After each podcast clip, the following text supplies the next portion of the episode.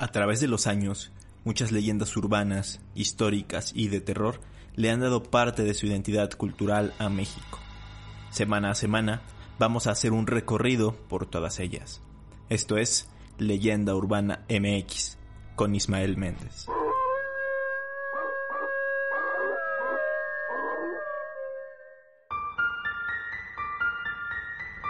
¿Qué tal? Bienvenidos a Leyenda Urbana MX, el podcast dedicado al misterio y el terror mexicano. Me da gusto saludarlos en este episodio número 31 y bueno, ya desde hace un par de episodios no teníamos invitados, pero esta semana volvemos con un episodio muy especial porque eh, pues tenemos a, unos invitados eh, bastante buenos en este mundo del podcasting. Son unos, ya tienen su trayectoria haciendo esto, ¿no? Quizá ustedes los conocerán por algún otro proyecto que tenían antes que ya nos platicarán. Pero eh, me refiero a los chicos de Histeria Colectiva. Eh, bueno, tengo aquí a todo el equipo. Eh, está Fernando Santamaría. Fernando, ¿cómo estás? Ismael, qué gusto estar contigo aquí en un espacio temporal. Muy bien, muchas gracias. Muchas gracias por la invitación. No, pues gracias por aceptar y por estar acá charlando. También tenemos aquí a Ricardo.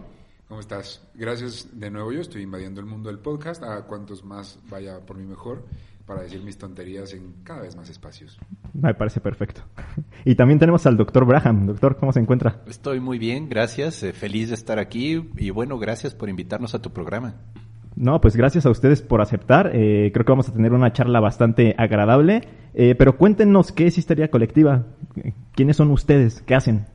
Bueno, pues Histeria Colectiva Podcast inicia justo como una propuesta en el mundo del terror o sea, por eso lo presentamos como un programa de ficción, magia, ocultismo, casos supernaturales literatura y todo lo que tenga que ver con el mundo del horror, del horror.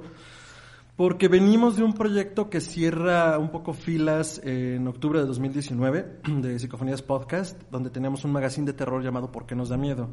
Entonces, en ese sentido, uh, quisimos continuar con lo que se estaba haciendo, porque pues si bien el equipo terminó en buenos términos, pues los proyectos no pudieron seguir adelante porque pues dependían de los tres.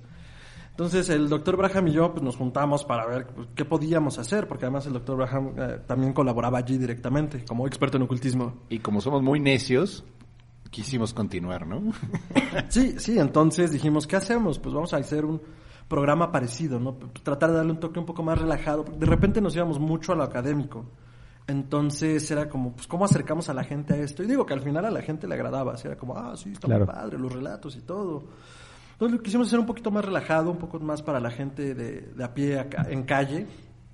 Y pues fue como surgió Histeria Colectiva, pensado un poco, no precisamente en comedia, digo, ya hay programas que hacen eso y son comediantes. Sí, sí, muy sí. bien. Muy buenos. Nosotros más bien es como la onda de, pues vamos a platicarlo entre amigos y que la audiencia sea la cuarta o la quinta persona en la mesa.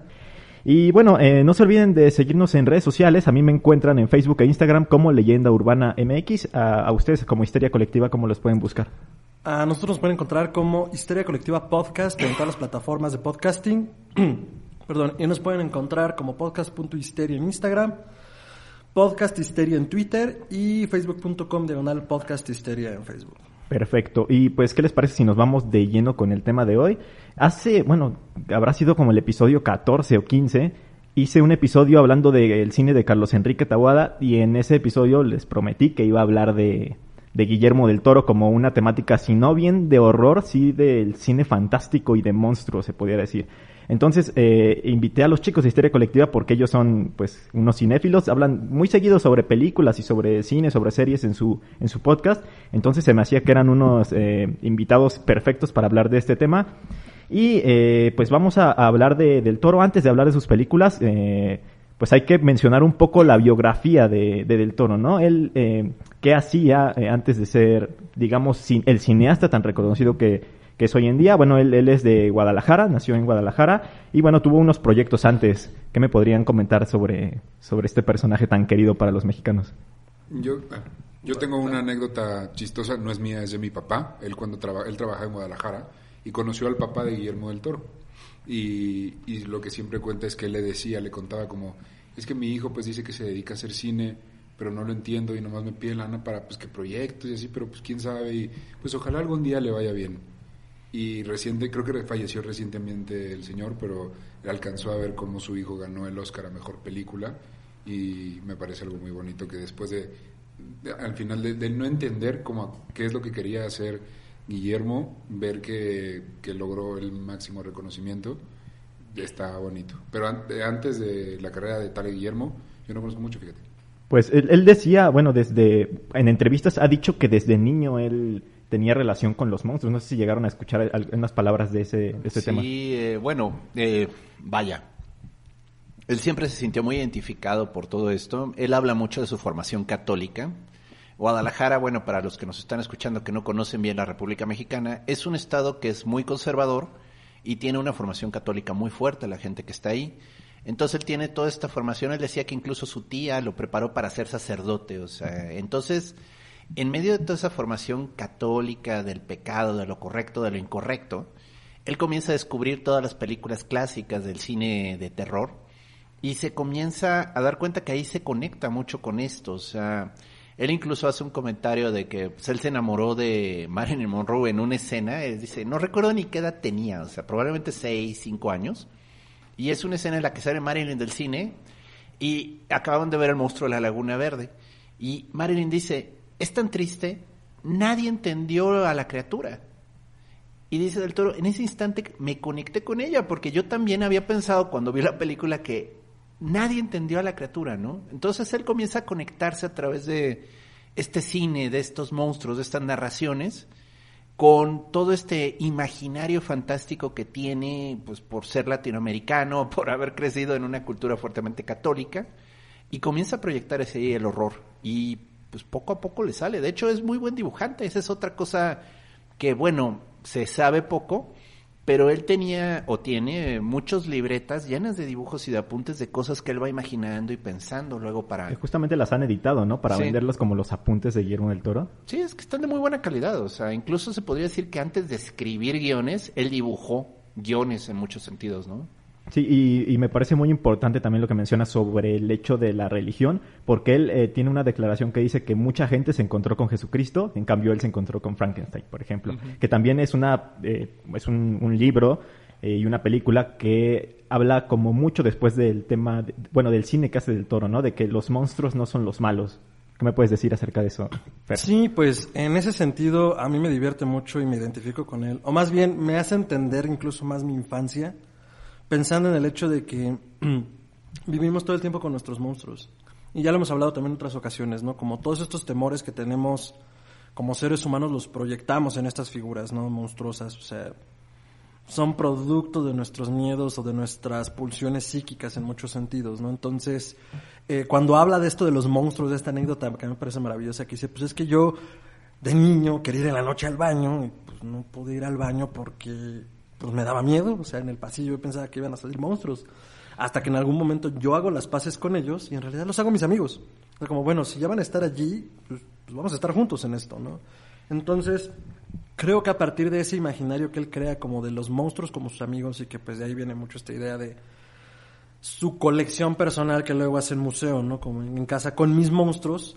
Es como, esto es lo que soy, esto es lo que me ha formado. Eso, ahora sí que es como este concepto de palacio mental, muy de, eh, de Sherlock Holmes, ¿no? Que estructuras tu mente ¿no? en, una, en, una, en una construcción. Giordano Bruno. Bueno, de Giordano Bruno. Pensé primero en Sherlock Holmes, doctor, perdóneme. Giordano Bruno es el que desarrolla, bueno, antes esa técnica era popular, pero él dejó un libro y por eso se usa mucho. Entonces, como esta idea que tiene del toro justo de crear una imagen mental de, de lo que él, de lo que él tiene, pues nos deja como este, este, este museo, este legado, este, este transporte a través de su mente con todos los monstruos que lo forman. Y eh, en una entrevista que él tiene con Mick Garris, uno de los cinematógrafos y productores de horror más populares en los 80, 90, y que ahorita tiene un podcast llamado eh, Postmortem en, en Fangoria, eh, eso decía del toro, decía es que también dentro de esta exposición me parecía importante poner eh, la carga católica del lugar donde crecí, porque también eso tiene parte en mi carga monstruosa, ¿no? Los santos con los huesos expuestos, Jesús con hematomas en la cabeza, y dice, pues claro que es parte de mi carga psíquica a la hora de crear este mundo fantástico y horroroso, ¿no? Que, Entonces- que después estos elementos los vemos en películas como El Espinazo del Diablo, que más adelante vamos a hablar de eso, pero por ejemplo esa película tiene muy marcados estos elementos y combina, bueno, quizá El Espinazo del Diablo no tiene monstruos como tal, o sea, tiene a Santi. Pero eh, sí mezcla muy mucho lo, este tema de la religión. Eh, bueno, hablando de la formación de Guillermo del Toro, él estudió en el Centro de Investigación y Estudios Cinematográficos en su ciudad natal, en Guadalajara. Y eh, a los 24 años empezó a trabajar para un programa de televisión mexicano bastante de culto, se podría decir, porque tuvo, fue como la universidad de varios, eh, de varios eh, directores, como por ejemplo Alejandro González Iñárritu, eh, que es La Hora Marcada que era un programa de, era una serie se podría decir, entonces él, él escribió y dirigió me parece que cinco capítulos, yo no los he podido encontrar, Yo no sí sé vi- si alguno, el doctor Braham al parecer vio algún episodio, ¿qué nos puede Perdón, Hay- bueno. Hay seis personas que los vieron. Y el doctor. el doctor. Ayu- ayuda, ayuda un poquito la mayoría de edad, perdón, no, no es que quiero sonar viejo, pero vaya, este, era esa época en la que se pasaba la dimensión desconocida en la tele, en el canal 5, la segunda versión, no la primera. Y también tenían hora marcada en el canal de las estrellas. Y yo recuerdo uno de él muy bueno, que se llama Hamburguesas, creo. Que es literalmente un McDonald's donde todos los empleados tienen una bolsa con una carita feliz. Imagínense una bolsa de papas sabritas, pero esa era su máscara. Y uno de los que están ahí comprando su hamburguesa encuentra dentro de la hamburguesa un papelito que dice, sálvame. Y entonces da cuenta que los empleados quizás están ahí contra su voluntad porque todos tienen la cara tapada, ¿no? Ok. Y bueno, comienza a meterse, a meterse, a meterse hasta que descubre que en realidad todos los empleados son zombies, por eso tienen la cara tapada. Y pues también es la comida, ya cuando uno se echa a perder demasiado, lo meten a la congeladora y lo hacen carne de hamburguesa. como en Los Simpsons. No. Ajá. Y entonces él acaba también ya zombie porque, pues digo, le re- sabe demasiado y ya no podrá salir de aquí. Maldición. pero estaba estaba bueno estaba o sea estaba a nivel de, de dirección y de producción estaba bien el- Mm, creo- la serie o creo- era como chafona como de las que a veces sa- sacan en México de terror Mm, Yo creo que podría decir que sí estaba chafona, sorry, o sea, yo la verdad quiero mucho a Del Toro como director, creo que fue para hacer sus pininos así de, vamos a dirigir algo divertido. Sí se soltaron allá de brayar con cervezas a él y sus amigos y se les ocurrió, ay, ¿qué tal si en McDonald's todos son zombies? O sea, bueno, ok, está divertido, es un es una capítulo, no ha de durar ni 25 minutos, o sea, es súper corto. Y sí, se siente esa vibra de dimensión desconocida, en hora marcada en general, pero más región 4, ¿no? Así, más mexicano. Casi no hay, o sea, la violencia era muy diferente, o sea, lo que se permitía transmitir en televisión nacional no es lo que puedes luego ver en otros lados, ¿no? Entonces aquí era una onda más psicológica, más de la máscara de látex de repente, ¿no? Y sí, este, no te voy a decir, no, es excepcional el episodio, ¿no? Pero todavía lo recuerdo, entonces algo dejó, o sea, no estuvo tan mal hecho. Sí, justamente porque es difícil encontrar esos episodios en la actualidad. Muchos creo que se han dedicado como a buscarlos, pero no hay como, no está el material. Entonces sí que, que le haya dejado el recuerdo, pues habla, habla algo de, igual, pues dejó algo, ¿no? La trama es, digamos, hasta cierto punto creativa. Memorable. Entonces, ajá, memorable. Y bueno, luego ya este, pasan varios años y hasta los 29 años él estrena su, bueno, dirige su primera producción ya, un largometraje. Eh, Y justamente me parece curioso porque no sé si se han dado cuenta que últimamente en redes sociales se ha viralizado una frase de Del Toro, que bueno, se las voy a leer, Ajá. que dice, ustedes los jóvenes están en la edad exacta de la desesperación. Yo nunca me sentí más acabado y viejo que a los veintitantos. Decía, ya se me pasó la vida y no hice nada, pero estoy aquí para decirles que no, tienen un chingo de tiempo. El otro valor que tienen es la rabia de hacer las cosas. Háganlas, son dos recursos vitales para tener. Y esto justamente, yo, yo no eh, sabía exactamente la edad a la que hizo Cronos, pero bueno, ya estaba casi en sus, en sus 30, entonces eh, creo que cobra un poco más de sentido esta frase. Y, y es este interesante porque esta película, Cronos, a pesar de ser su ópera prima, eh, tiene buen reparto y tiene un concepto interesante. Eh, Fernando, ¿te gusta Cronos? Me gusta mucho Cronos, sobre todo por el primer planteamiento, ¿no? Eh, que habla de este anticuario de la Ciudad de México que por azares de los anticuarios, porque le tocó a él como pudo haberle tocado a cualquier otro, encuentra el secreto de la vida eterna, ¿no? En esta joya tan extraña que es sobre la que gira la trama. Y ahora, eh, justo lo que planteabas como del elenco, este jovencísimo Ron Perlman, que si no me equivoco estaba en su primer papel también. Eh, es, es rarísimo verlo, ¿no? Porque uno que ya conoce la trayectoria, que tiene fans acérrimos en Hellboy. O sea, ver a Ron Perlman empezando y luego de la mano del toro es muy interesante. Ahora, este planteamiento como de este universo mágico en la Ciudad de México creo que es importante por varias razones. Y justo hemos planteado nosotros también en nuestros programas recientemente como esta narrativa mexicana o latinoamericana que es muy necesaria. O sea, no es una película de Cronos y el secreto de la vida eterna en Massachusetts, en Nueva York, en Los Ángeles. No le pasa a John o a Robert, sino que le pasa al anticuario de la Ciudad de México Eh, y la primera toma es esta toma de la, de la tienda, que creo que a mí me- se me figura la, que la es- primera toma está, creo, eh, por Bellas Artes. Se ve, me parece, lo que es el eje central, ¿no? Ajá, el eje se ve el eje central y ahí, ahí van pasando los autos y ya después se va a la tienda. a la tienda. Entonces es como pues, bien interesante, porque uno dice, ah, es que yo conozco el lugar. Pero a nivel de la narración y de la película, creo que es importante poder verlo a, ah, sí, claro, es Nueva York. No, güey, es el Palacio de Bellas Artes, ¿no? Entonces, a mí Cronos me trae como toda esa nostalgia del México que fue y que puedo identificarla como una historia fantástica dentro de mi ideario colectivo. Hay, hay algo interesante en Cronos y de nuevo, ahorita ya estamos muy acostumbrados al género de vampiros, a las películas de vampiros, pero en aquel entonces ya había bajado un poquito toda esta manía, o sea, no había salido entrevista con el vampiro de Ana Rice ni nada del estilo. Salió un año después que Drácula de Coppola. Sí. Entonces fue en el 93. 93, ¿no? 93. Y, y yo recuerdo gente de Europa, así, bueno, por XY conversación, por correo electrónico, eh, fans del género, o sea, gente que andaba en pues, la escena gótica, llamémosle así, que decían, oh sí, yo vi Cronos, quiero ir a México porque la historia me gustó la ciudad, o sea, este, este personaje no, no habla, que no habla que es la ciudad muchas veces en las narraciones, Ciudad monstruo. eh, del toro detrás de, bueno, toda la historia, pues te va planteando ciertos escenarios, ciertos lugares que si no conoces la ciudad dices, oye, qué interesantes edificios, oye, qué interesante arquitectura, oye, ¿qué, ¿dónde es eso, no? Y es que México como ciudad tiene elementos arquitectónicos de repente, pues que si dices, oye, eso parece alemán, eso parece europeo, eso parece norteamericano. Y tenemos esta mezcla rara de, de, de escenarios, ¿no? Sí, y, y que bueno, empieza en el centro histórico, que es un lugar, uno de los lugares más icónicos de la ciudad. Y bueno, creo que más allá también del escenario, creo que no hemos platicado exactamente bien la premisa de qué va la película, pero bueno, habla de un anticuario que encuentra un, bueno, en una de sus, eh, ¿qué se podría decir? De sus obras que tiene, ¿no? Que es como una pequeña estatua. Él encuentra un aparato bastante raro que él al examinarlo pues sale como un aguijón se le clava en, en el brazo y al parecer le inyecta lo que podría ser como sangre, ¿no? A partir de ese momento, pues él se empieza a sentir como revitalizado, como con más vigor y este, pues, es- o sea, no te dicen que es un vampiro, pero obviamente tú asumes que se ha convertido en un vampiro. Aquí lo que me parece interesante es que esta película empieza a poner las bases de lo que sería su cine después, que aborda el tema de la niñez, de, de- por, por la niña que sale y también aborda el tema de los monstruos que pues él no es un monstruo malo se podría decir el malo es quien quiere el, el artefacto Y también aparatitos, o sea, le gustan mucho los eh, aparatos mecánicos complejos.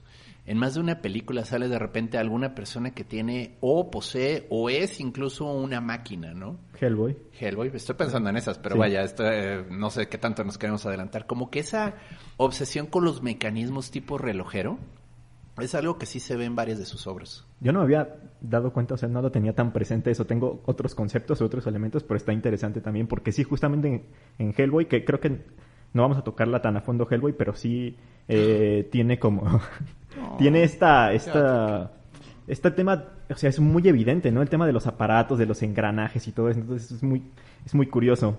Eh, y bueno, eh, no sé si están de acuerdo en esto de que pues los monstruos no son, no son malos en la cosmovisión de- del toro.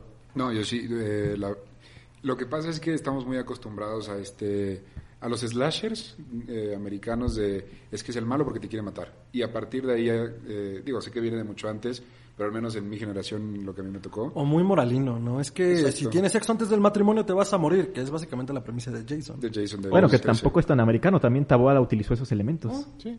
O si es diferente es malo, ¿no? Que también Ajá. es luego mucho del cine B de los 50 en Estados Unidos. Y entonces eh, llega un director que nos dice, no, espérate, o sea, ok, pero el monstruo puede ser bueno, solo necesitas entender. Y es mucho, muchas veces lo que no nos pasa, lo que no entendemos nos da miedo. A la hora de entenderlo ya podemos empezar a decir, ok, no es malo, no, no quiere el mal, simplemente tiene una visión distinta. Y el, el bueno, sé que vamos a llegar después, pero el tema del, del diseño, cómo él imagina estas cosas, porque creo que, al menos en mi caso, nos acostumbramos a una línea muy general de cómo son los monstruos. Pero él lo lleva a un tema, no sé si, si llamarlo fantasioso, pero eh, visualmente los modifica de una manera muy bonita. Sí, bueno, que en Cronos no fue tanto de, bueno, su primera película y tampoco supongo que no tenía un gran Dinero. presupuesto para eso. Entonces el vampiro es, bueno, al final prácticamente es un vampiro clásico, ¿no? Y durante toda la película no parece que sea un vampiro, es una persona normal con más energía. Sí, de hecho, parte de lo del presupuesto que plantea él también habla muchas veces de lo que representó para él, porque además fue un fracaso. O sea, la cinta en su momento fue un fracaso. Ahorita es una, perdón, una cinta de culto, pero en su momento no jaló y, y lo hizo cuestionarse muchas cosas, que lo hace terminar siendo ah, utilero de, bueno, y asistente de efectos especiales en Hollywood de, tú lo tenías ese Mm, dato. Harris, este señor. Dick, ah, Dick Harris, no. Sí, bueno, es un gran genio de los efectos especiales. De hecho, se, es famoso por los efectos del exorcista y de, por ejemplo, de una película famosa que se llama Scanners. No sé si la recuerdan. Yo me acuerdo el nombre, pero no me Es de telepatas, es la neta, porque ya sabes, mal sintetizador, cuando hacían su efecto de te voy a reventar la cabeza, comenzaba el y el otro más así. Y entonces le comenzaba a botar la vena y luego las cabezas se les hinchaban así en una manera grotesca y plas, explotaban. Es, es una buena serie de películas, digo, perdón, pero... Eh, del Toro sigue empleo como asistente de efectos especiales de maquillaje. O sea, él estudió dirección, o sea, él estudió cine. Y la mejor oportunidad que encontró fue precisamente como, eh, como asistente para efectos de maquillaje.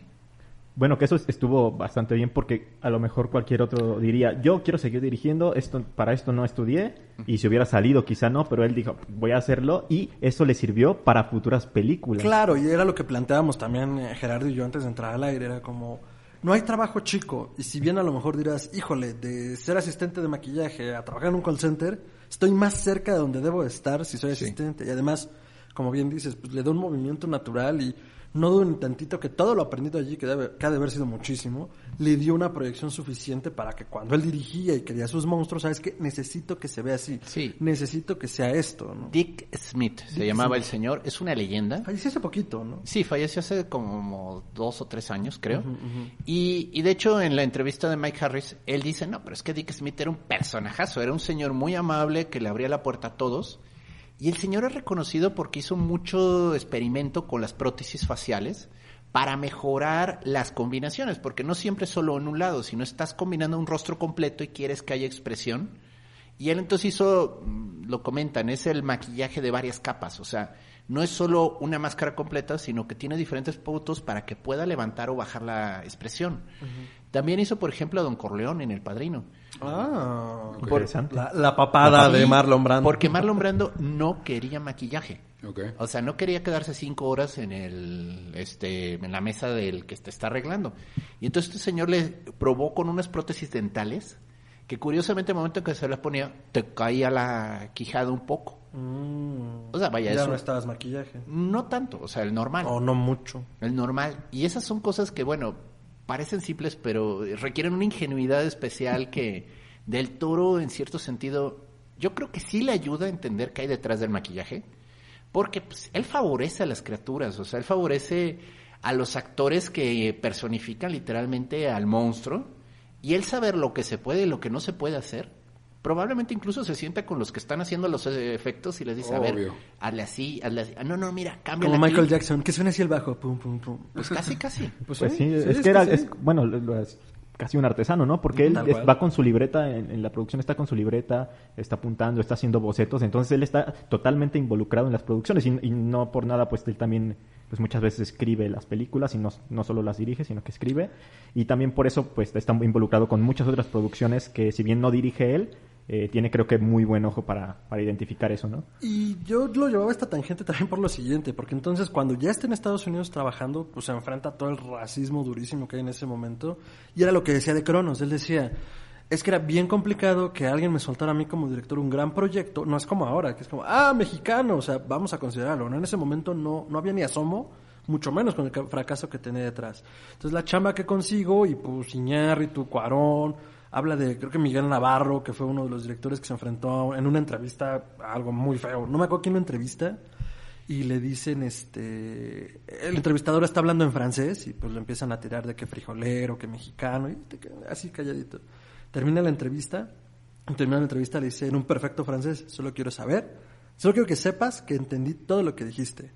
Y le dijo algo que no podemos repetir en el podcast, pero vaya, o sea, todo esto contra lo que se enfrenta y que al final para bien y para mal, Cronos es el que lo impulsa como a este espacio del que hablábamos, a maquillar, a, a ir con Dick Harris, pues a hacerse un camino a partir, pues así que desde abajo de alguna manera. ¿no? Sí, y ya que después se le abren las puertas para hacer su segunda película que es Mimic, que Ah, es Mimic. considerada para muchos su patito feo, ¿no? Eh, no tiene como el reconocimiento de otras películas. La verdad yo no la recuerdo tanto eh, y la verdad me gustaría que me hablaran de la película porque de eso sí no, no la tengo tan en mente. Y, Mm. y, y sí, o sea, haciendo hincapié en que muchos consideran que es como su peor producción, por llamarlo Es así, que- peor entre comillas, ¿no? Es que bueno, entendamos, Del Toro era un di- director joven, le dieron una oportunidad de alto presupuesto, pero no tenía el peso que tiene un director. O sea, si por ejemplo ahorita Del Toro está en una mesa de producción y dice, es que yo quiero que sea rojo, Va a ser rojo. va a ser rojo. O sea, bueno, pueden llegar a un vermellón, pero el punto es, va a ser rojo. En cambio, este, pues en ese entonces le dan una oportunidad de alto presupuesto y cae en el infierno de la producción. O sea, los productores comenzaron a meter la cuchara y a decir, no me gusta esto, oye, cambia esto, oye, quítale esto. No, sabes que esta escena está muy fea. Y entonces él siente en muchos sentidos que la película no es suya. O sea, que se la agarraron, se la destriparon y se la reensamblaron, ¿no? Dice que él no se sintió a gusto haciendo la película, ¿no? Sí, pero aprendió muchísimo. Y él también, digo, es una persona a todo dar del toro, porque no habla mal de la gente que le metió cuchareo a su película, pero sí dice, aprendí mucho. Aprendí lo que vale la pena defender, aprendí la- a discutir, a negociar, a llegar a acuerdos. Y eso, pues, le ha servido hasta el día de hoy, ¿no? Eh, la película es un poco desencajada, o sea, al final de cuentas sí se le siente esa onda de, es que esto es Hollywood, ¿no? Los buenos deben ganar. Eh, hay un peligro que está en forma de estos insectos. Pues está bien si hablamos de la sinopsis un poco. Sí, claro. ¿no? Mira, la idea básica, y esta es del guion de Del Toro, que en la película no se nota, para combatir una enfermedad se mutaron cucarachas que de algún modo ayudaban a evitar que esta enfermedad se propagara. Pero el problema está que al modificar genéticamente las cucarachas, y eh, sin darse cuenta los que lo hicieron, les dieron inteligencia. Y entonces las cucarachas comenzaron a crecer en, el metro de Nueva York, ahí escondidos en los subterráneos, hasta que se vuelven del tamaño de un ser humano. Spring is my favorite time to start a new workout routine. With the weather warming up, it feels easier to get into the rhythm of things. Whether you have 20 minutes or an hour for a Pilates class or outdoor guided walk, Peloton has everything you need to help you get going. Get a head start on summer with Peloton at onepeloton.com. Millions of people have lost weight with personalized plans from Noom, like Evan, who can't stand salads and still lost 50 pounds. Salads, generally, for most people, are the easy button, right? For me, that wasn't an option. I never really was a salad guy. That's just not who I am. But Noom worked for me. Get your personalized plan today at Noom.com. Real Noom user compensated to provide their story. In four weeks, the typical Noom user can expect to lose one to two pounds per week. Individual results may vary. Y entonces, ya son bastante eh, inteligentes, se mimetizan con los humanos porque tú no los reconoces. Parece una persona con gabardina y con la cara un poco como fea, pero bueno, pues tú estás acostumbrado a no ver a la gente, o sea, pasas y solo ves el bulto, ¿no? Pero estas cosas entonces siempre andan cazando a la gente que se queda solo en los andenes. Entonces tú estás esperando al metro así bien tranquilo. Quien nunca ha ido a Nueva York, es importante que entendamos esto. Miren, el metro de Nueva York es un metro muy viejo, es un metro de principios del siglo XX. De los primeros junto con Sí. el de París, ¿no? Es más como un tren, o sea, parece trenes más que metros. Y las estaciones del metro de Nueva York tienen este detallito. Son varios pisos de profundidad, o sea, tienes andenes en un piso, andenes un piso abajo, andenes otro piso abajo. Y es muy frustrante porque a veces estás acostumbrado a que tu tren pasa en el andén tal y de repente ya ves, después de dos horas de estar esperando y volteas y dices, ah, se están desviando a tal lado. Entonces te puede pasar que te quedas en el andén vacío porque eres el único tonto que no ha leído el tablero de avisos Que cambió de andén. que, ese, que esa línea ahorita está desocupada por algún accidente ahí arriba, ¿no? Entonces, es fácil quedarte ahí solo, ¿no? Y pues de noche, ¿no? Que es uno de esos terrores que todos tenemos. Perdón. Entonces, de repente volteas y ves un sujeto como con gabardina que te está viendo desde el fondo del pasillo. Y tú así como, bueno, ¿y ese? Y de repente... y de repente abre esta y en vez de darte el flashazo de que va desnudo y te quiere presumir algo, Ay, doctor. le, le salen alas. Y es una maldita cucaracha en dos patas. Ay, habría preferido lo otro. Sí, exacto. Ya a ese nivel sí. Y, y, pues obviamente te mete el susto de la vida y hace lo que ninguna cucaracha en sano juicio ni debido a la voluntad de Dios debería hacer. ¿Vuela? Vuela. No. Vuela, pero es de tu tamaño. Ay, me está diciendo gordo. No, corte B. No, cucaracha. Corte B. Que, que es algo que pueden ver si se meten a la línea 7 del metro, nada más Sí, como sí. paréntesis. Ah, bueno, de esos- sí. sí. Pero el punto está. Del Toro tenía esta idea de un futuro, y él lo dice en una entrevista, yo recuerdo muy bien haberla leído y dije, ay, esa película se ve buena, la voy a ir a ver. Y bueno, él decía, es que yo quisiera que la gente sintiera el miedo que siente una cucaracha cuando sale para que no la pisen. Así como igual la cucarachita de repente se asoma a ver y así, nosotros saliendo de debajo de una caja de cartón, caminando rápido para huir de estos bichos. Tien- Tiene una idea, o sea, está original, está padre. De La ejecución, la verdad es que yo no he visto la película. Si no fue Mm. buena, pues qué pena, pero la verdad, que, o sea, la idea, el concepto, Sí. bien. No, las criaturas están impresionantes, pero el punto es, al final cayó en el infierno de producción, así lo llaman, y pues le metieron, le quitaron, le añadieron un final más positivo, o sea, al final se volvió Raro una- para Del Toro también, porque Sí. sus finales no son lo más positivo que, que Sí, existe en el cine. Cierran lo más real posible de alguna También. manera. Se volvieron una moralina, o sea, clásica de que el héroe salva al mundo. Pero el punto es, eh, por ahí anda ya la versión extendida, digo, salió, salió hace, no en serio, salió, El del Toro Cut. salió hace como cuatro años. Vale mucho la pena por las entrevistas. Porque te das cuenta de la visión de Del Toro. No la pudo resamblar Del Toro. Se perdió mucho el material. O sea, le dieron permiso de, a ver, regresa la, todo lo que tenemos guardado y si puedes rearmar tu visión, Con lo que hay. hazlo. Pero no se logró. Realmente mucho de material se perdió. Pero vienen unas entrevistas muy interesantes de Del Toro explicando el proceso. Ah, eso sí vale la pena. Y vale mucho la pena ese Extended Cut DVD, nada más por esas entrevistas, porque te das cuenta del proceso creativo y bueno, y del fiasco que acabó siendo la pobre película. Y, y, bueno, viéndolo de, de una de cierta manera, pues a lo mejor teniendo, digamos, en la mesa todas las películas del Toro, a lo mejor es la que menos elementos del Toro tiene, ¿no? Porque es obvio que, Ah. que hubo mucha gente metiendo mano ahí Sí. y pues a lo mejor no, no lo dejaron expresarse y hacer lo que hace, como después pudimos ver en sus siguientes obras. Sí, yo estoy de acuerdo, digo, yo me la aventé aquí en el canal 7 de la Ciudad de México. Uy, porque- con anuncios cada cinco minutos. Sí, digo, eras niño, no te importa, pero sí me acuerdo haberla visto y era como Mimic. Y ahorita como pensándolo con todo lo que estamos comentando, sí es mucho de sci-fi hollywoodense. Yo lo que noto de Del Toro ya en retrospectiva sí es como el tamaño de la criatura, la sensación de terror, esos pequeños detalles creo que sí están, pero en general la trama sí es muy Hollywood, este arco narrativo rancio, Sí. ¿no? O sea, totalmente aristotélico, inicio, desarrollo, final, y no solo eso, sino que está el camino del héroe gringo que va a salvar a todos, aunque no quería. Cosa que después se vio súper diferente con sus siguientes películas, donde Totalmente. tienen una trama y tienen una subtrama. Que si quieren pasamos a hablar a, a una de esas películas, porque Dale. esta fue del año 1997. Sí. Y después, cuatro años después, saca una de las, de las obras más impresionantes que hizo. Y para muchos es la primera que, que vieron de Del Toro. Y estoy hablando del Espinazo del Diablo. Una, la verdad, es una de sus obras maestras, yo, yo diría.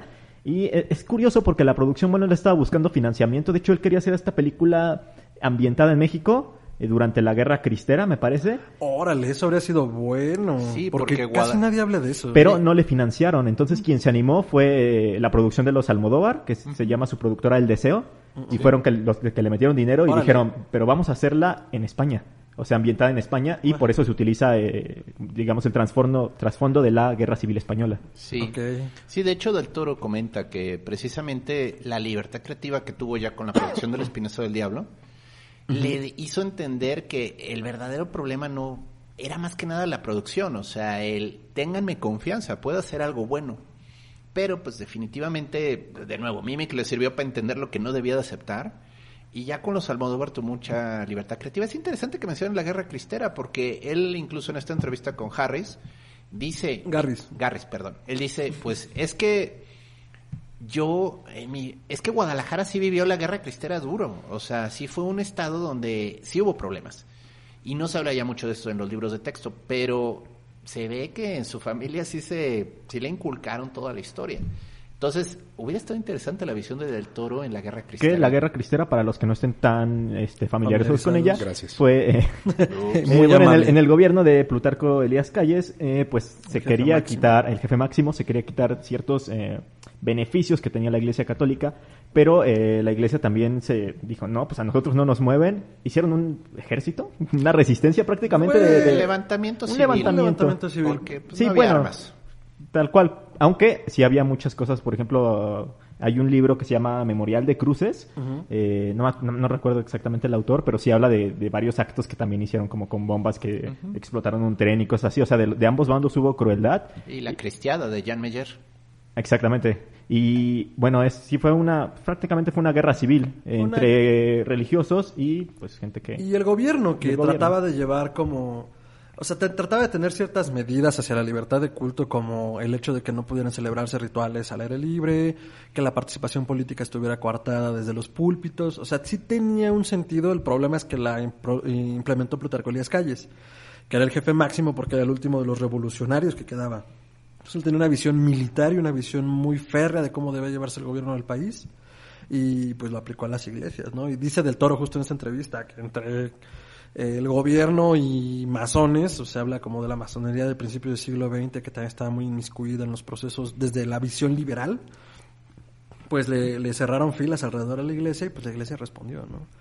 Y hay personajes interesantes, si están interesados en el proceso histórico de México o son fuera de México y les interesa el tema, la verdad es que es un tema muy interesante porque habla de este periodo convulso posterior a la Revolución Mexicana y pues que muchos hablan que siguen siendo 100 años de confusión. Pero sí, Del Toro creo que le habría dado un buen toque, sobre todo, es que pienso en lo que hizo, sin adelantarme todavía, en el laberinto del fauno con la Guerra Civil Española y lo traigo a la Guerra Cristera, habría sido muy interesante. Oh, sí. Sí, que, que es curioso también porque el Espinazo del Diablo habla ya de los últimos momentos de la Guerra Civil Española y el Laberinto del Fauno habla de cuando ya terminó, en los primeros instantes de que ya finalizó, pero ahorita, ahorita lo tocamos. Ahorita. Pero bueno, en el Espinazo del Diablo tiene este contexto de la Guerra Civil Española para llevarlo como, digamos, como el hilo principal, donde después hay una subtrama, que el Espinazo del Diablo habla de, es un orfanato, que es el orfanato de Santa Cecilia.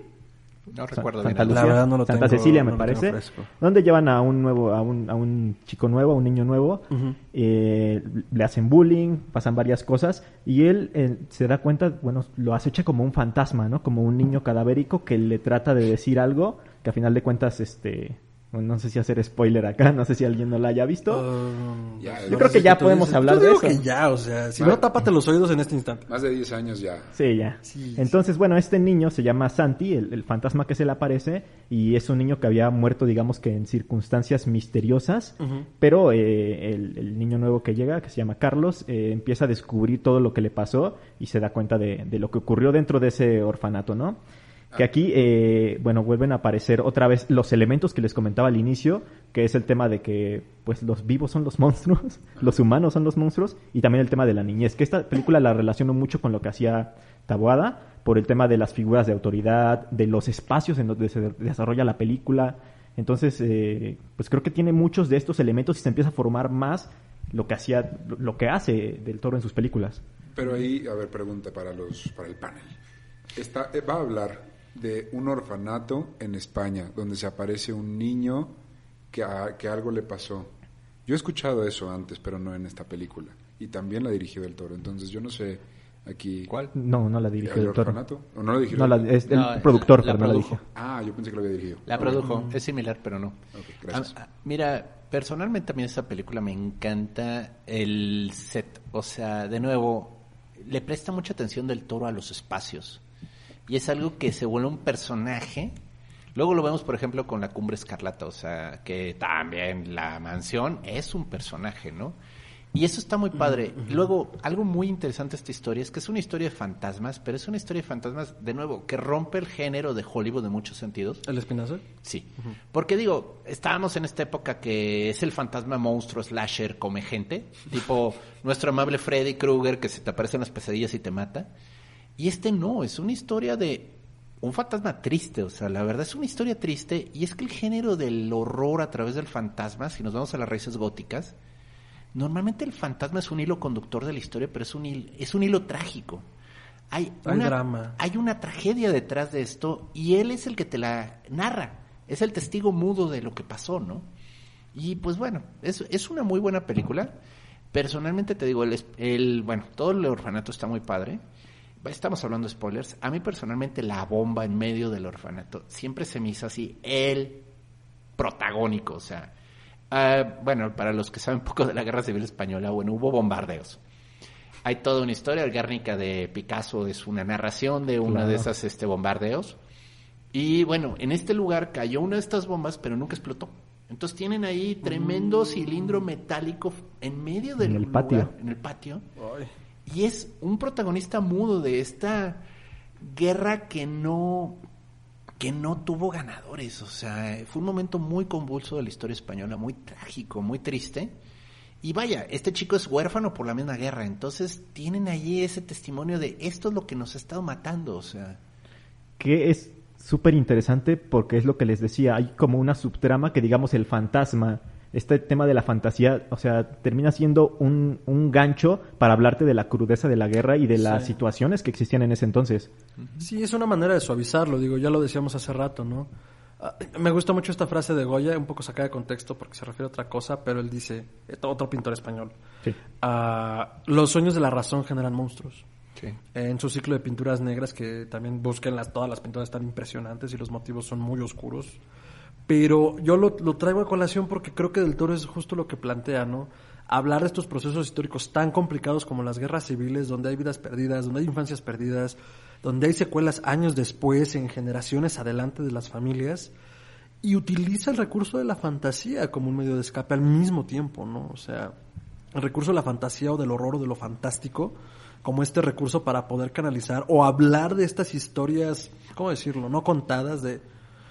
No me gusta el término porque es como minimizar socialmente, pero sí, de la gente chiquita que no son los grandes actores de la guerra y son los que reciben todas las consecuencias.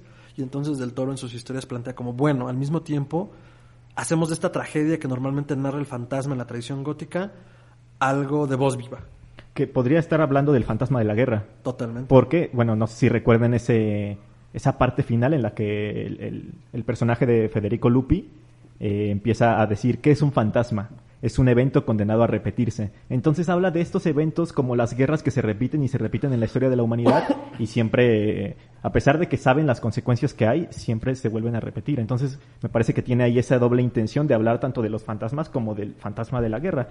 Y ya que estamos mencionando al fantasma, ¿qué les parece a ustedes como película de fantasmas? Como esta parte de misterio o de horror que mete en sus elementos, porque a mí me parece, a mí me encanta el inicio porque mete muy sutilmente a Santi el fantasma. O sea, no te lo muestra directamente, te lo muestra en un reflejo, te muestra las sombras, pero no es un screamer que te salga y te intente asustar. No, pues, mm, doctor, tú, tú- No, pues es una película excelente, o sea, en mi opinión es de las mejores de Del Toro. A mí me gusta, se me hace muy personal, muy íntima. No es así, bueno, tiene su presupuesto, pero no es así tan de grande presupuesto que sientas aquí tiraron la casa por la ventana en el efecto especial. Y aún así está muy bien lograda. Es una historia que te narra una historia principio a fin, muy bien llevada. Las apariciones de fantasmas son sugestivas, adecuadas. El fantasma está muy bien hecho. O sea, a mí me gustó. O sea, yo la disfruté mucho cuando la vi. Es una gran película. A mí me pareció just- justo en ese sentido como bien logrado, ¿cómo decirlo? Esta mimetización con la realidad, o sea, que se confunda lo fantástico con lo real y que hacia el final, o sea, te vayas dando cuenta tú como espectador omnisciente que todo lo ve, que no es así, ¿no? Y que pueden engañar en los sentidos de esa manera, o sea, también creo que habla mucho de eso del toro, como en estos momentos de estrés, en estos momentos de, de, eh, de pena, como, pues, pu- puede ser algo muy distinto a lo que vemos y lo que está sucediendo, ¿no?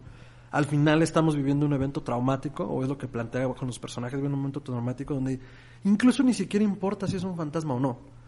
Lo que importa es lo que le ayuda a hacer al personaje, ¿no? La catarsis, la comunicación, el diálogo. Que la verdad, entre más hablo de esto, todavía me, me resuena más en el laberinto del fauno. Sí, ya- es lo que te iba a decir. Es justamente lo que te iba a decir, que después lo per- todo eso que estás Lo diciendo perfecciona. lo perfecciona en... Sí, es su siguiente película. No sé si hizo algo antes de, de Laberinto del Fauno, porque es 2001. Hellboy. No, no recuerdo los años, la verdad, porque el, el No Espinazo recuerdo- del Diablo es No 2001. recuerdo Hellboy. Ah, Ah, es muy bueno. El Espinazo del Diablo es de 2001 y luego el Laberinto del Fauno es de 2006, pero no estoy seguro si hizo algo entre esas dos películas. Sí, Hellboy. ¿Sí, Hellboy? ¿Es en serio? Sí, salió en Ah. 2004. Ah, no, yo le estaba haciendo burla en serio. Ah, bueno. Bueno, Hellboy, que hace mucho que la vi. Pero la uno. La 1, sí, es la adaptación de... No sé si son... El doctor me puede contestar, ¿son cómics o es este...? Es un cómic de Mike Mignola. Ah, ok. Son Bueno, eh, puede Ricardo hablarnos de, de Por Hellboy. supuesto, de hecho... Date grasa. Esta fue mi introducción a Guillermo del Toro porque yo no conocía a todas las demás, como yo no era fan del terror antes de conocer a estos muchachos. Pero He- Hellboy es un, es- son cómics, es un superhéroe, no está ni en el universo de Marvel ni en el de DC, para los que también como yo son fans de, de ese tema. Y él básicamente hizo la adaptación al cine con Ron Perlman, con quien ya había trabajado antes, y le soltaron una buena lana. La neta es que ahí empieza a aplicar ya el maquillaje que a partir de entonces, al menos yo con- le conozco, de primera calidad. No es la primera vez que trabaja con él, pero sí es la, la actuación más marcada de Duke Jones, que de oficio es mimo, pero también es actor. ¿Qué personajes en Hellboy para quien no lo ubica? en Hellboy hace a Abe Sapien, que es como un hombre pez, eh, y es el compañero, el sidekick de, de Hellboy, que es nuestro héroe principal. La verdad es que a mí me encantó como película, como superhéroe, de ahí se volvió de mis favoritos. Y mm, no había leído los cómics antes, pero de ahí sí me llamó la atención y me me metí a investigar un poquito por ahí. Pero la verdad es que está bastante cool. Si, si les gusta, si quieren ver algo un poco más light, pero que también es del toro, échensela, está muy Que, que además de ser una superproducción y de estar, digamos, alejado a lo que hace en su cine de, de autor, si lo podemos llamar así, pues la verdad es que sí le da su toque. Y el Ajá. tema de los monstruos Ajá, también, eh, pues, se, se nota que, que no es 100%. cualquier director el que le está haciendo. Sí. De hecho, antes de Hellboy, ahorita digo, gracias a la magia del internet. Píldoras de Wikipedia. este, también hizo Blade 2. Ah, Blade 2. Ah, Y claro. Blade Sí, 2 sí, sí. es una gran historia de vampiros porque es esta, bueno, de nuevo, estamos hablando de spoilers, disculpen. Es este vampiro que está comiendo vampiros, o sea, es una como evolución rara del vampiro que ya no es solo un vampiro que preda en los humanos, sino es un uber vampiro. Un super depredador. de Un super depredador. Está, la transformación de los vampiros en esa cosa están horribles porque se les cae la quijada y les Se les salen. disloca. Se les disloca y se les abre así como la boca. Como tipo- depredador, ¿no? Como Sí. depredador, sí. Son como más aliens que vampiros. Pero qué desagradable. Y está muy bien llevada esa historia, está muy interesante. Y vaya, para los que les gustan las películas de acción, la pelea del final no tiene madre. Ah, está sí, muy pica. bien. Y aparte hecha. es un Wesley Snipes así tronadísimo. Sí, Se luce. Señora, tiene grasa. Pues engráseme, señor. Así, así. Sí, no, eh, digo, pero yo creo que con Blade y con Hellboy, Del Toro se cimentó ya como director. Ok, sí, al señor le gustan las cosas así medio creepy, pero mira, sí te puede hacer películas de acción chidas y sí vende, ¿no? Sí, 100%. Porque después hizo otra. Bueno, hizo la secuela de Hellboy y después hizo Pacific Rim. Que bueno, ya llegaremos a eso en su momento. Uh, la, la, la, la. Pero vamos con el laberinto del fauno. Porque Laberinto después de hacer fauno. Blade 2 y de hacer Hellboy, pues se vuelve a meter a su cine de autor y hace una... Bueno, para esta es mi favorita de Del Toro y fue la primera que vi, de hecho. Creo que la Ah. vi cuando salió, en ese entonces que iba en la secundaria. ¿Qué año era? ¿Qué año corría? Corría el año de 2006. 2006, después de nuestro Señor Jesucristo. Yo no sé qué estaba haciendo en ese momento porque no la vi en el cine, pero ya había visto algo del toro. Seguramente Mimic en el 7. Pero cuando tuve más edad o la vi con más cuidado, que no sé cuánto fue, eso a mí me pareció impresionante. O sea, fue como tremendamente desgarradora, fue triste, fue divertida. Es pesada, güey. Es muy pesada porque Sí. además habla como de estas fantasías. Ah, Me gustan mucho las películas como infantiles porque te retratan cómo ven el mundo los niños. O sea, todas estas exageraciones, no sé, mi pobre angelito, por poner un ejemplo muy famoso. Como todo este juego que hace el niño independientemente de que los ladrones sean peligrosos o no. eh, pues, ¿cómo lo piensa un niño? Claro, voy a armar un plan para defender mi casa. Niño, llama a la policía, por Dios. Entonces, en el laberinto del fauno lleva toda esa visión infantil a un escenario de la guerra civil Más crudo que, que Mu- la película, en, su- que en el, el espinazo del diablo. Claro, muchísimo más crudo, ¿no? Porque tienes al, al general, tienes a la madre enferma, tienes a la niña recluida y, y viviendo en su propio mundo de La fantasía. persecución de los republicanos. La persecución de los republicanos, porque además ya es hacia los finales del franquismo, ¿no? Entonces, eh, o sea, en términos prácticos yo diría, pues es una niña separándose de la realidad. De la realidad, sí, O sea, es un- un- una cuestión mental muy importante y que, bueno, el toro lo, lo, lo, lo, lo canaliza para nosotros a través de toda esta fantasía, ¿no? De estos personajes que sí son terroríficos en muchos sentidos, o sea, tienen ojos en las manos, no tienen ojos, hay una mandrágora chillando. Hay también El Doug Jones. Doug Ah, Jones. Doug Jones Que es el hombre pálido, ¿no? Es el hombre pálido Y y, el el fauno. fauno. Del Y el fauno. Y bueno, todo este factor sobrenatural es lo que le ayuda a la niña a sobrellevar toda la tragedia que está viviendo y al espectador también. Y, y bueno, esta película, por ejemplo, mucho, para muchos es muy famosa justamente por el hombre pálido, este que no tiene ojos, que se los pone en la palma de las manos.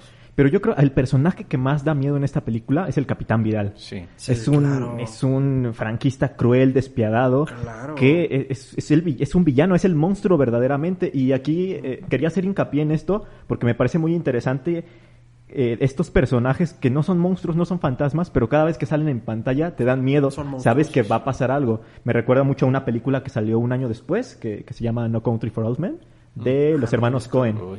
Sé que Eh, existe, no lo he visto. Con Javier Bardem. Ajá, Javier Bardem es uno de esos personajes que sale y te da miedo.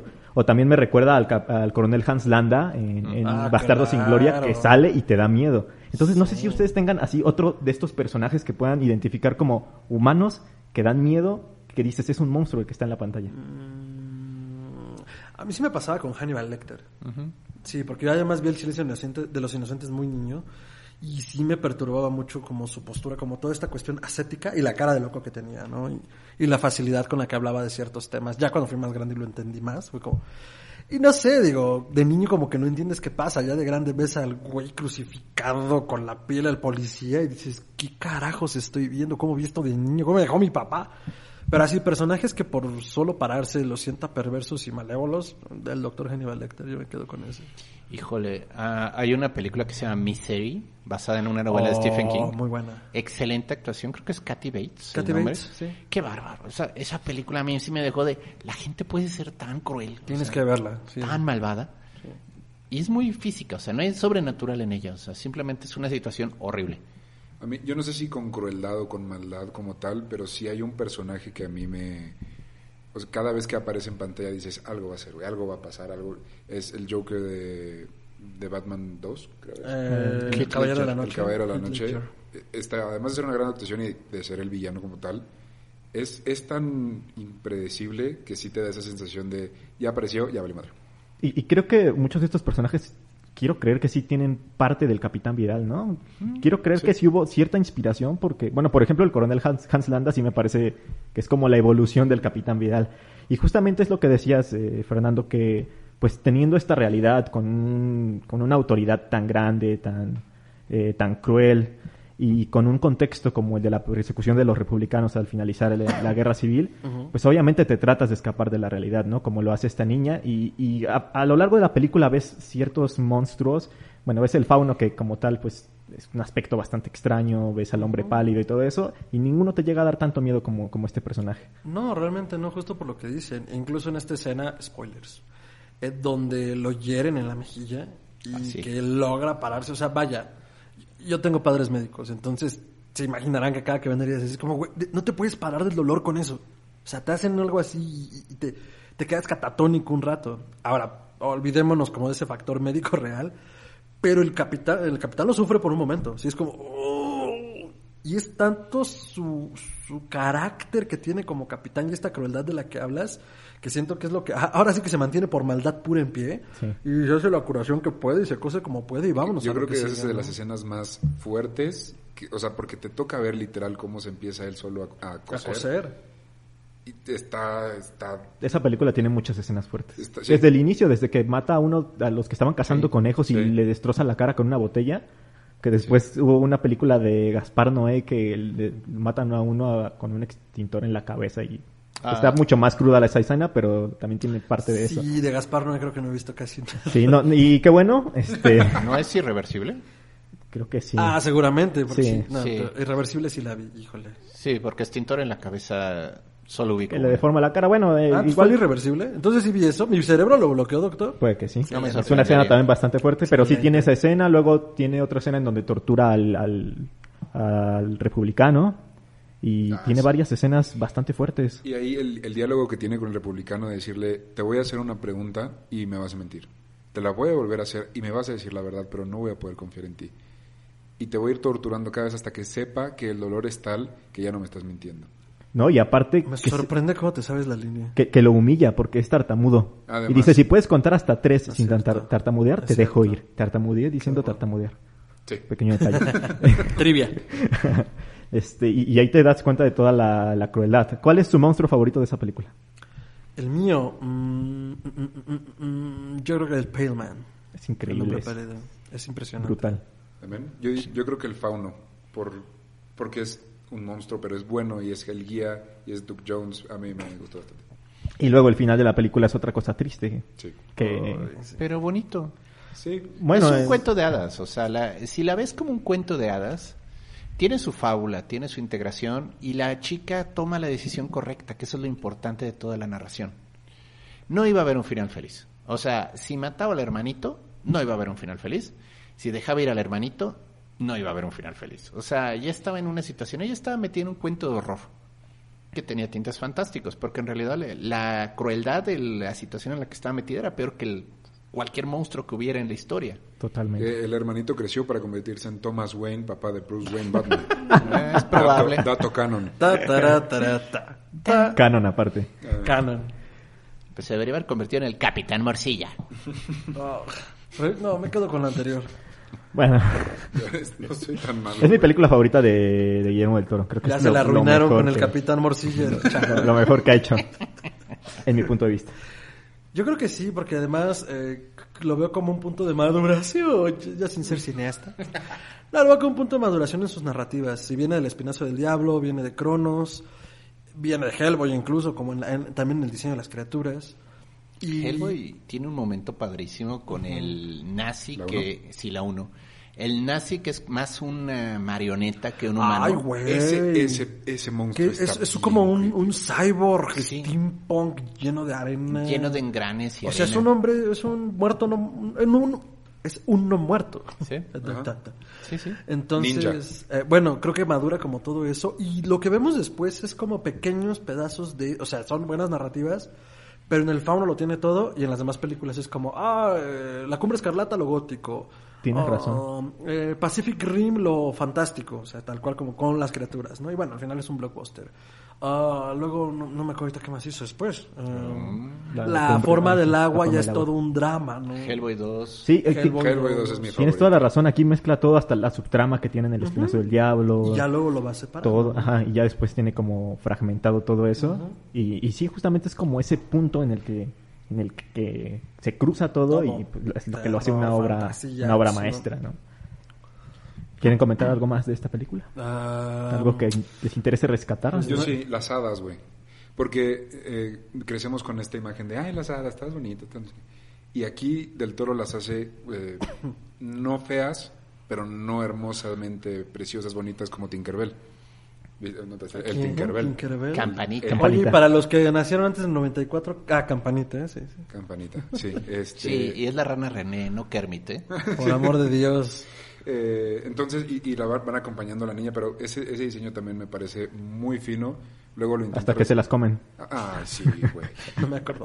El hombre pálido se las... Es- se sí, las y sí te duele, o sea, sí se, se vuelve en un personaje que dices, ay, no. No me acordaba, no me acordaba. Pues yo también. me quedaría en 9 de 10, excelentes servicios. Sí, y es eso porque buena. me hizo llorar mucho. Nah.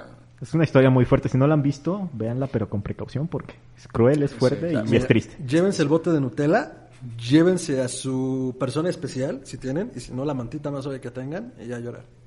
Totalmente. ¿Y la Nutella para qué? Para llorar a gusto. O sea, Y- y cucharadas. Obviamente, doctor. O sea, pero di, Nutella con cuchara, porque...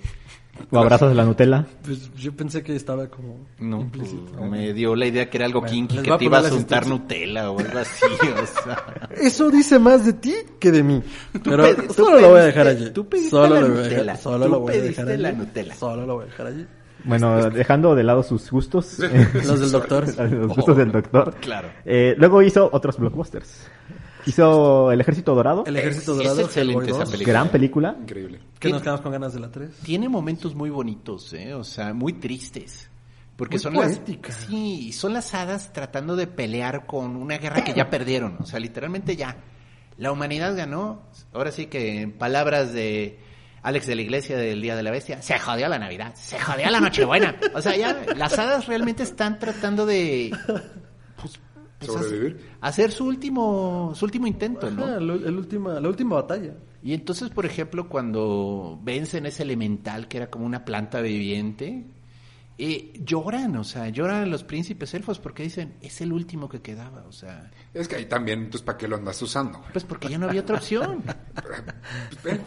Tú, Pues lo guardas. Suéltate todos los madrazos, ¿para qué mandas al último que hay? Mejor reprodúcelo. Sí, claro. Pero sí, sí, esa parte sí. Y la verdad sí, yo creo que todos nos quedamos con ganas de la tercera, porque pretendía hacer una trilogía. Nunca entendí por qué al final ya no se armó. Eh, porque yo solo no le soltaron el dinero. O sea, no fue tan ver, exitoso. eh, son, son varios, son varios factores. Uno, Ron Perlman ya está viejo.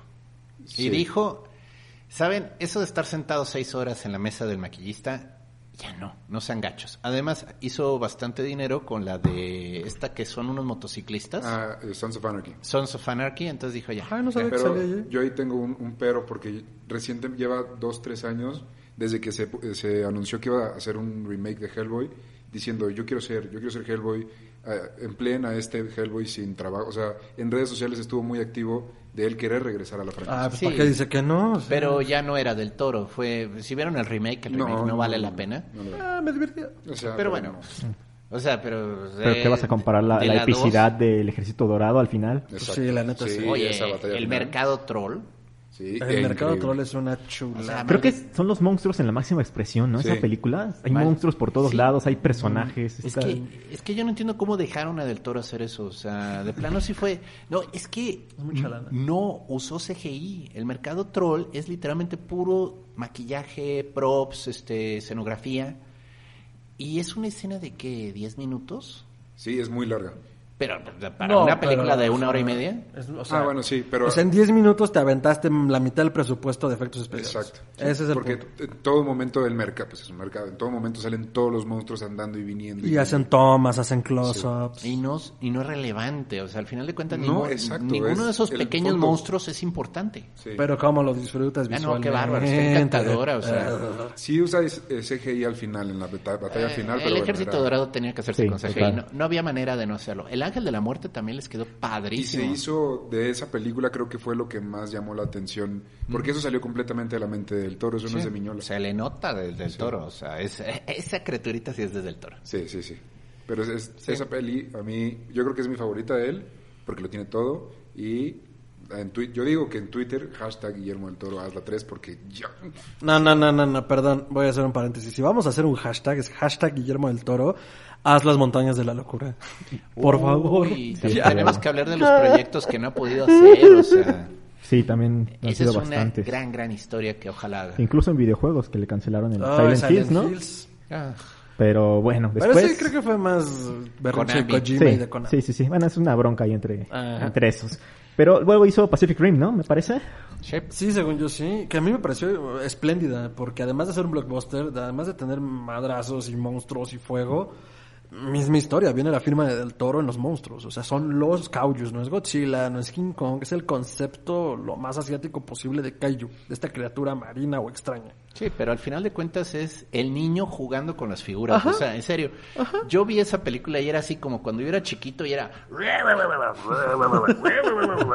O sea, literalmente le ves el amor de Del Toro a los kaijus y vaya, es algo documentado. El señor incluso cuando fue a Japón le presentaron a un kaiju favorito que él tenía y se le ve, o sea, se- brinca a, a abrazar a la botarga, o sea...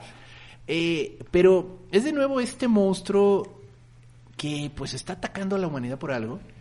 Y bueno, de hecho es palabras de, de- no me acuerdo de qué director japonés, que también es una persona así de kaijus y demás, que dijo, hasta que alguien que no es japonés entiende la idea, entiende la razón de las películas de kaiju, ¿no? Es que eso hablaba mucho del tema de la Segunda Guerra Mundial. Por supuesto. que- bueno, el tema de las bombas atómicas, que lo representaron como con estos monstruos que salían del mar y destruían todo.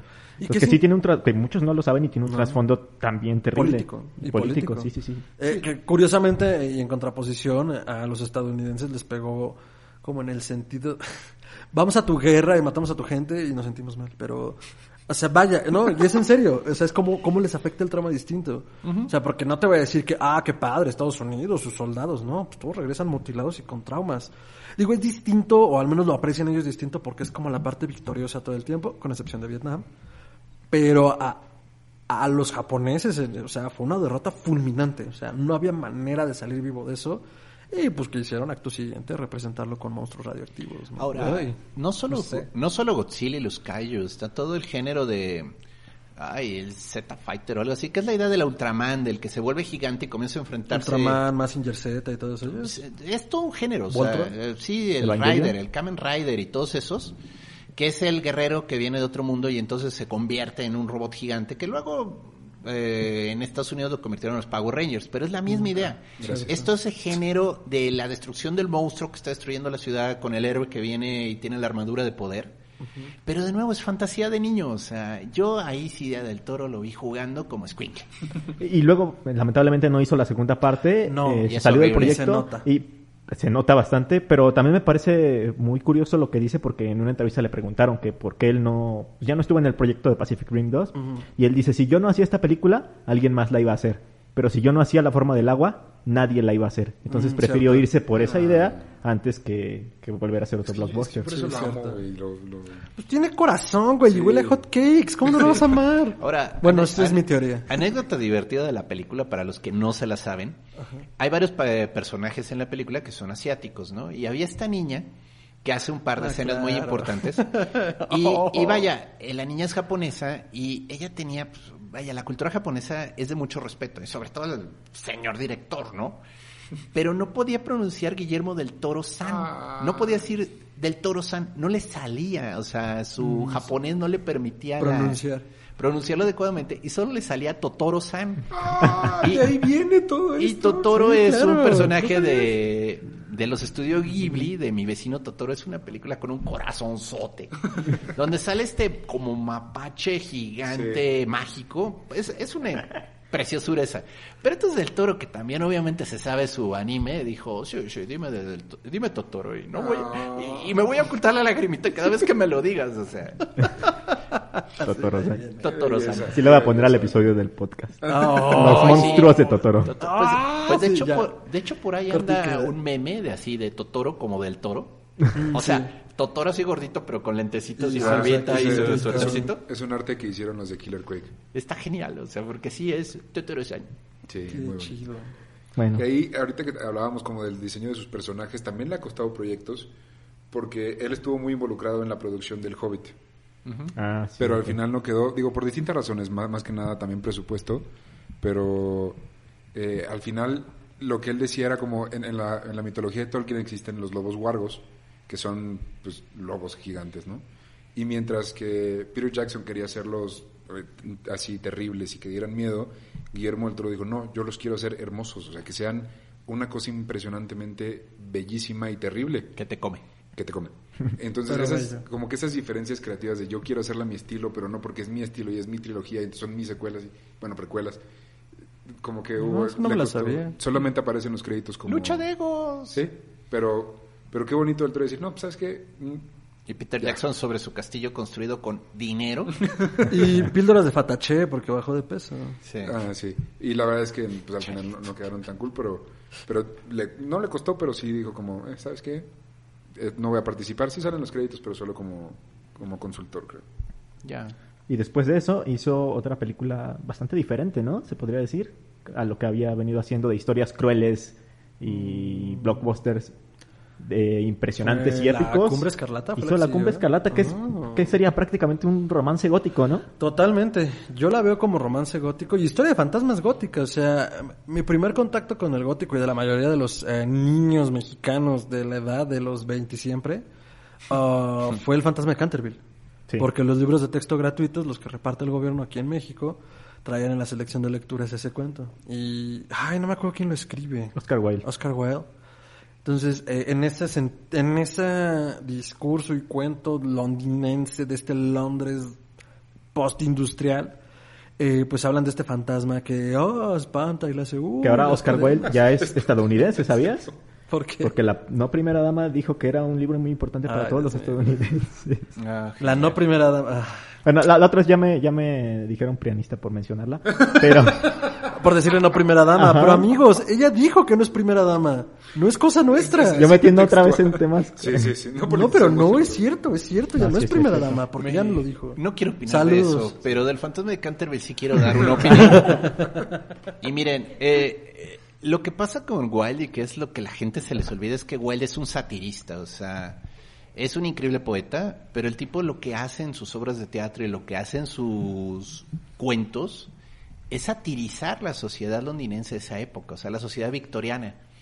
Y es, es muy curioso porque el fantasma de Canterville es un fantasma que se enfrenta en una situación en la que no le tienen miedo. Ah, O sea, los residentes de la mansión son de estos londinenses nuevos que no les va a asustar un fantasma empujando cadenas, o sea... y no eso- los va a sacar de su casa. Exacto, esto es tan posmo que ya es más posmo que lo posmo, pero...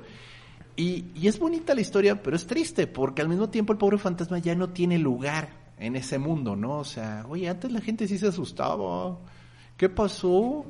Y bueno, pues esa es la historia del fantasma de Canterville, pero ¿a qué salió esto? A la cumbre escarlata. Ah, que es Escarlata, que es el primer, es el primer Ya. contacto gótico de mucha de la niñez mexicana. Ya, ya. Y ahora lo llevaba a que la cumbre escarlata es como, ah, pues ni da miedo.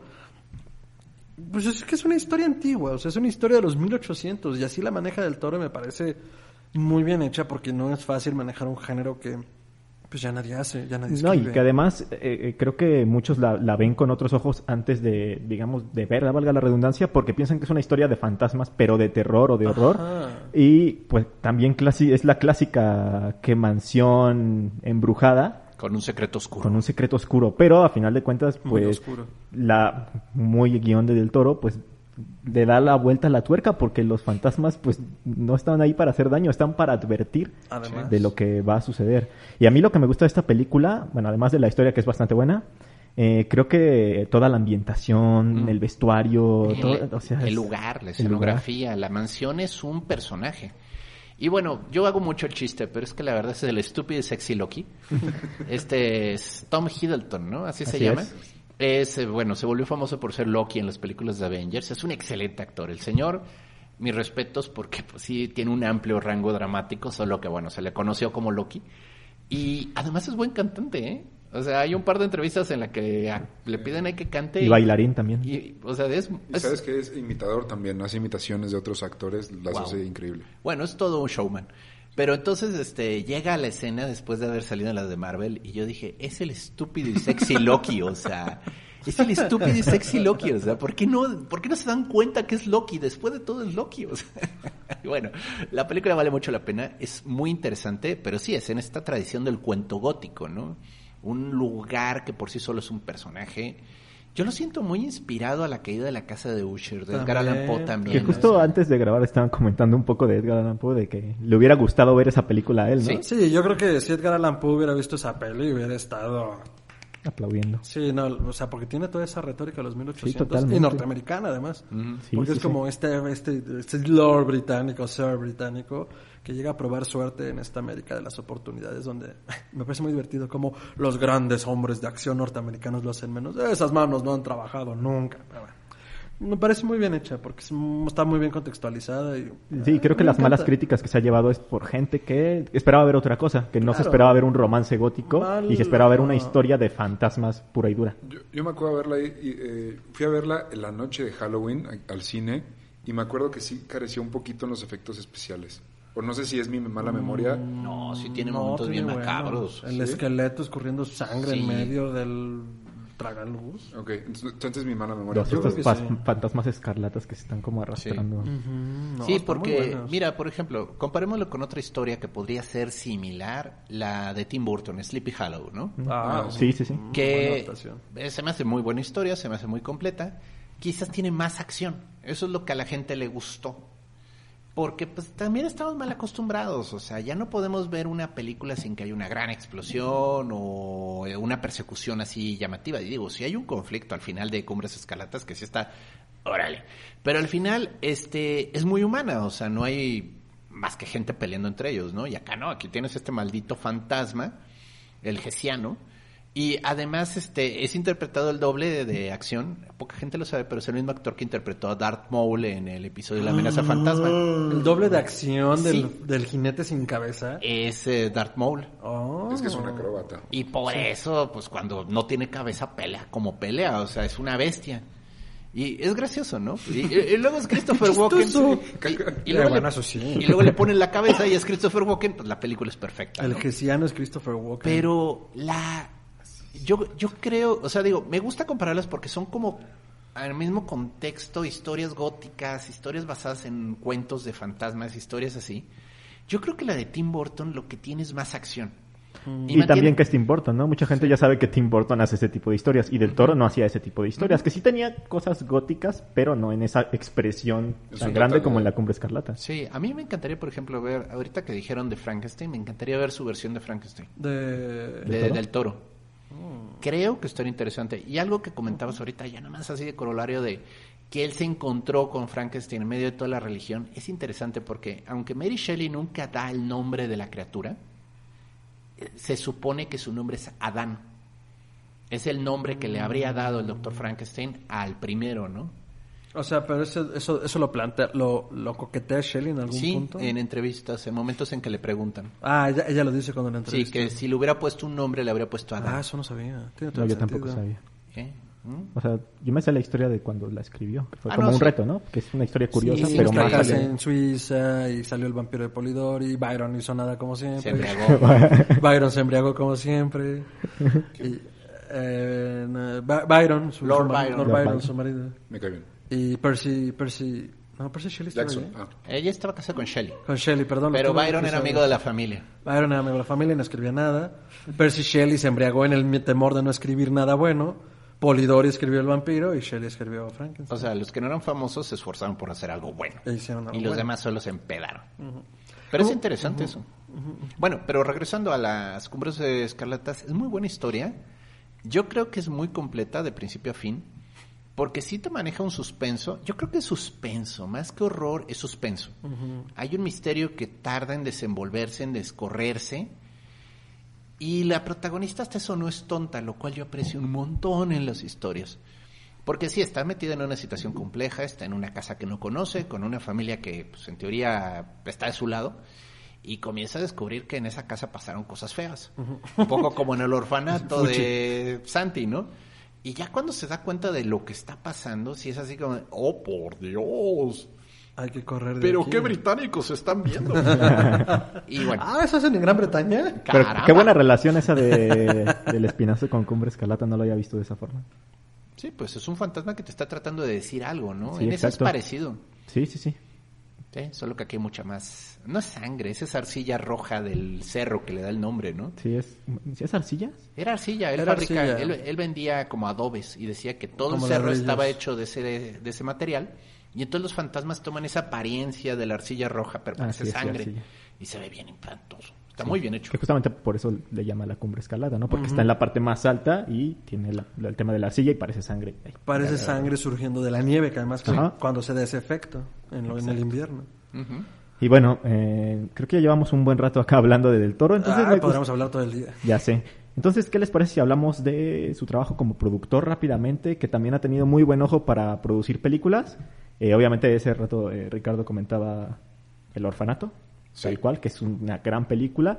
Y también por ahí este, produjo otra película de horror llamada Mamá, que está Mamá. basada en Está un, cor- sí, en un corto, muy corto, y bastante terrorífico, y que después él ya le, bueno, Híjole, mamá tiene unas escenas que, güey.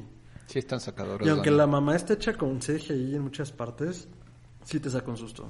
O sea, por, por lo bien que mete al personaje. Es la de las dos niñas huérfanas que están en una casa abandonada. sí. ah, que Sí, sí, esa sí, película sí, sí, sí. me dejó bien mal. Sí, sí, Sí, a mí está me dejó bastante tocado, fuerte tocado esa Sí, el final es muy bueno. Muy fantástico. Y muy bueno. A ver, está esa... Solo me puedo acordar ahorita del libro de la vida, que la neta no la vi. No se me Es buena, es nada, buena. Es buena. sí. Eh, A mí me gustó. Creo y produce lo que ya es un universo no cinematográfico, que sería televisivo, Mm. eh, de tres, tres series distintas en Netflix animadas con- junto con DreamWorks. Troll que se Hunters. llama Troll Hunters. Muy y buena. está eh, Wizards, que creo que ya salió, pero es, es- o sea, es acerca de magos. Y Three Below, que es acerca de aliens en la Tierra. Entonces son, son películas animadas, la neta si tienen chavitos, o sea, si son adultos y tienen chavitos, la pueden ver con la familia, están súper divertidas. Hay una interconexión entre todas las series, hay personajes, hay cameos, entonces eso de esas producciones de Del Toro que dices que obviamente está involucrado, pero muy padre. Troll Hunters vale mucho la pena. ¿eh? Yo solo vi Troll Hunters, no he visto las otras, pero es una historia muy completa. El protagonista es interesante. Sí. Vaya, luego con las series animadas uno cae en ciertos tropos, ¿no? Y convenciones. Pero Trollhunter sabe negociarlos de una manera que se ve bien, se ve fresca. Y no es, ay, es otra vez Goku. O sea, ese, está bien contado. eres tú. Está bien contada, o sea. eh, pero, de nuevo, Del Toro se ve que tiene un fuerte amor hacia la animación, Sí. hacia...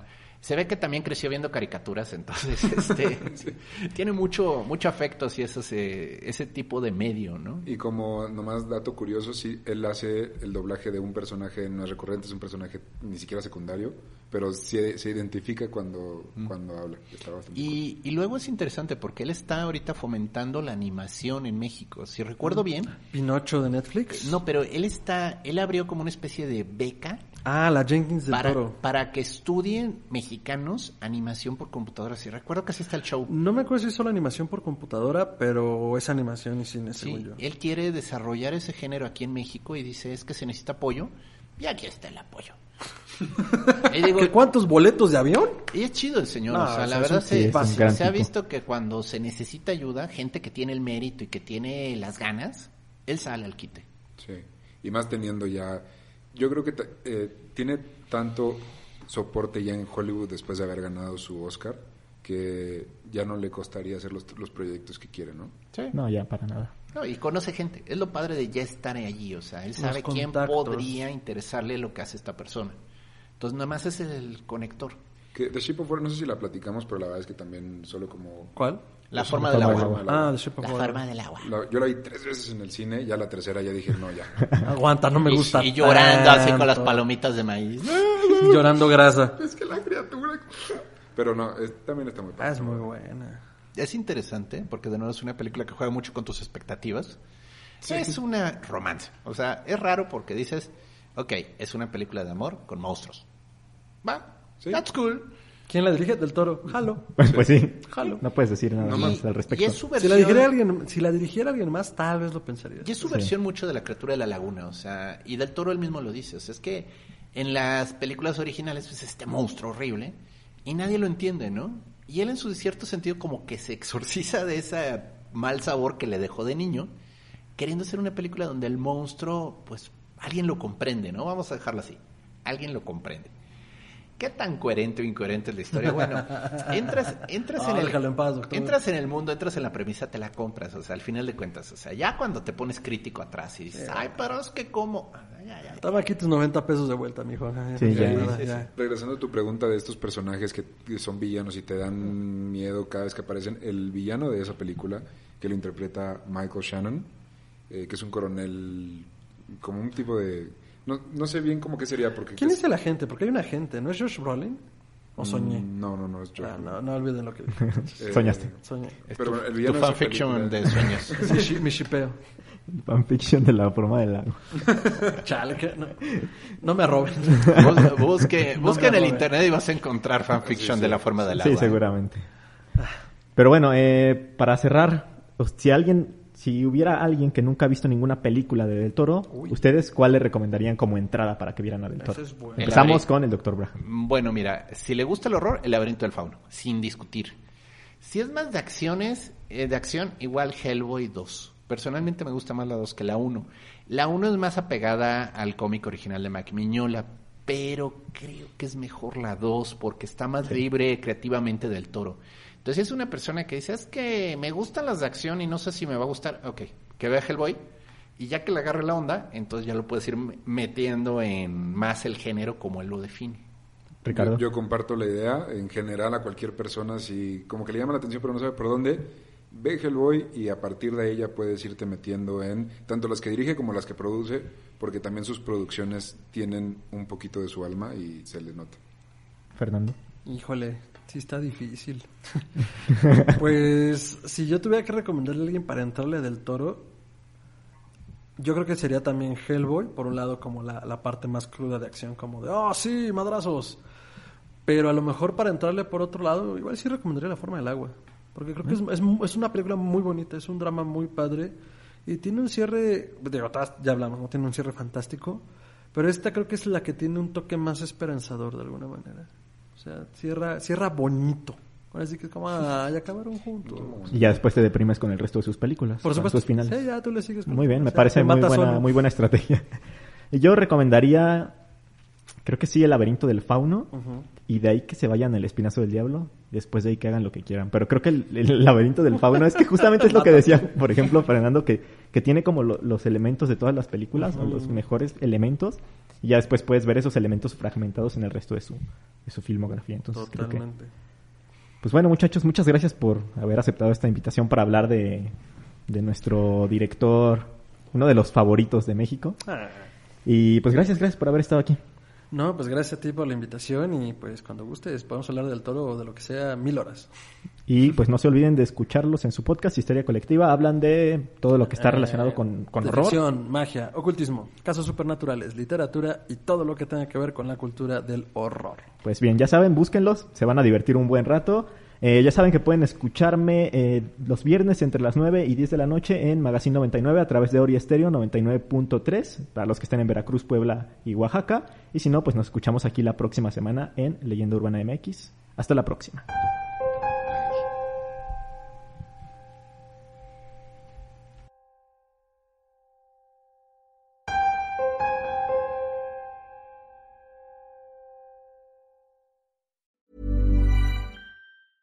Hey, folks, I'm Mark Marin from the WTF Podcast, and this episode is brought to you by Kleenex Ultra Soft Tissues, your ally to help tackle your allergy symptoms this season. I love the change of seasons, but nobody loves pollen and all those other things floating in the air that make you sneeze during this nice weather. Kleenex Ultra Soft Tissues are hypoallergenic and allergist approved, so fight back against watery eyes and runny noses without worrying about irritating your skin. For this allergy season, grab Kleenex and face allergies head on.